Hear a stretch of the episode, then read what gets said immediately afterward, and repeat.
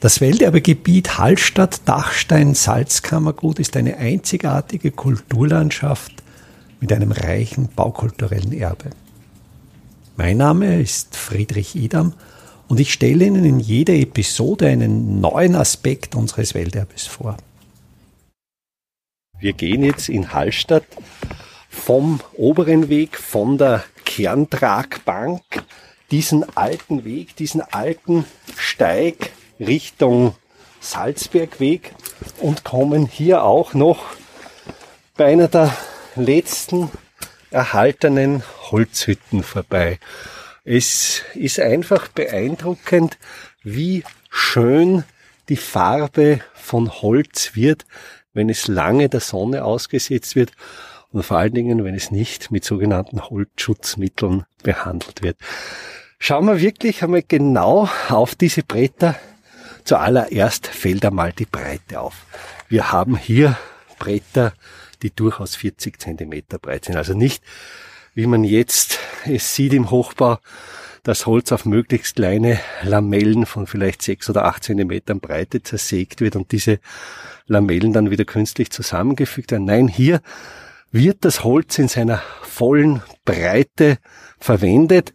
Hier vor uns ein sogenanntes Kernbrett, man sieht hier in der Mitte noch genau den Verlauf des Kerns. Hier parallel die Flügeläste. Dieser parallele Aststand, also dieser Aststand in gleicher Höhe, ist natürlich ein Indiz auf die Holzart. Es handelt sich hier um eine Tanne. Wäre es eine Fichte, wären die Äste versetzt. Und hier durch die wirklich ich möchte fast sagen jahrhundertelange Verwitterung, ist das Holz so ausgewaschen, dass die Äste deutlich erhaben sind. Die Äste liegen bereits gut einen Zentimeter über den ausgewaschenen Grund, weil hier einfach das Astholz härter und widerstandsfähiger ist.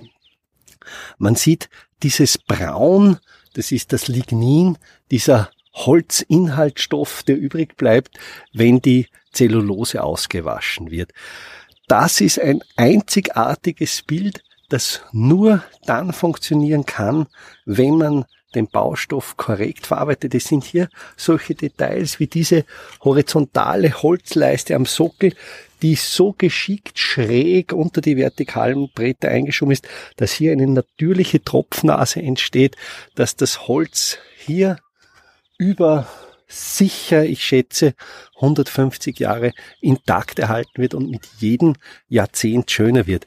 Wenn wir jetzt weitergehen und die Türe dieser Holzhütte ansehen, sehen wir besonders schön geschmiedete Türbänder. Diese Türbänder hängen an sogenannten Stützkehlen. Das Band selbst weist zwei Beschlagsteile mit einem S-Schwung auf unverkennbar hier noch die im heißen, glühenden Zustand vom Schmied eingeschlagene Kerben.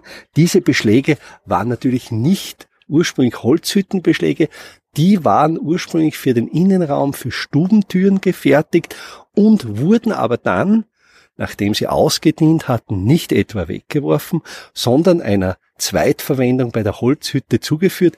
Hier von den Beschlägen sehen wir die verschiedensten Typen der Nägel. Hier einerseits einen noch geschmiedeten Nagel, deutlich erkennbar an seinem großen Kopf und an den vier Schlägen, die seinen Kopf fast pyramidenartig formen und hier schon zu erkennen einen geriebten Drahtstift der schon stark korrodiert ist, aus dieser Mischverwendung, dass einerseits schon Drahtstifte im Verkehr sind, andererseits noch geschmiedete Nägel wahrscheinlich zweitverwendet werden. Auch das ist wieder ein Indiz auf das 19. Jahrhundert als Entstehungszeit dieser Tür- und Hüttenkonstruktion.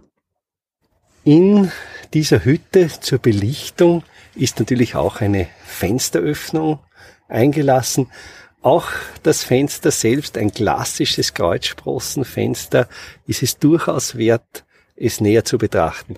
Einerseits, wenn wir uns die Zartheit der Friese, also des Rahmens anschauen, wir haben hier eine Friesbreite von vielleicht einem Zoll, also 2,5 Zentimetern.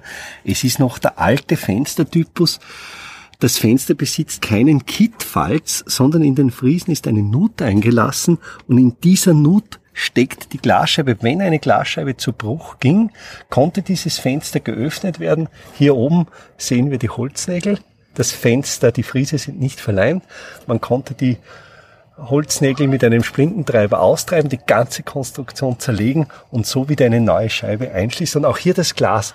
Ganz schön hier zu erkennen, die Lufteinschlüsse im Glas. Das ist ein Glas, sicher zu Beginn des 19. Jahrhunderts produziert, wo es einfach noch nicht diese standardisierte Industriequalität des letztlich sehr langweiligen Flottglases gab, sondern noch Zugglas. Möglicherweise hier äh, bin ich mir sogar relativ sicher, dass es sich noch um mundgeblasenes Zylinderglas handelt. Und das sind diese Kleinigkeiten. Wenn man mit offenen Augen hier durch den Ort geht, man entdeckt so viel. Und ich habe immer wieder Angst und Sorge, wie lange noch, wie lange es noch dauert, bis das alles verloren ist. Servus. Welterbe Hallstatt erscheint alle 14 Tage neu.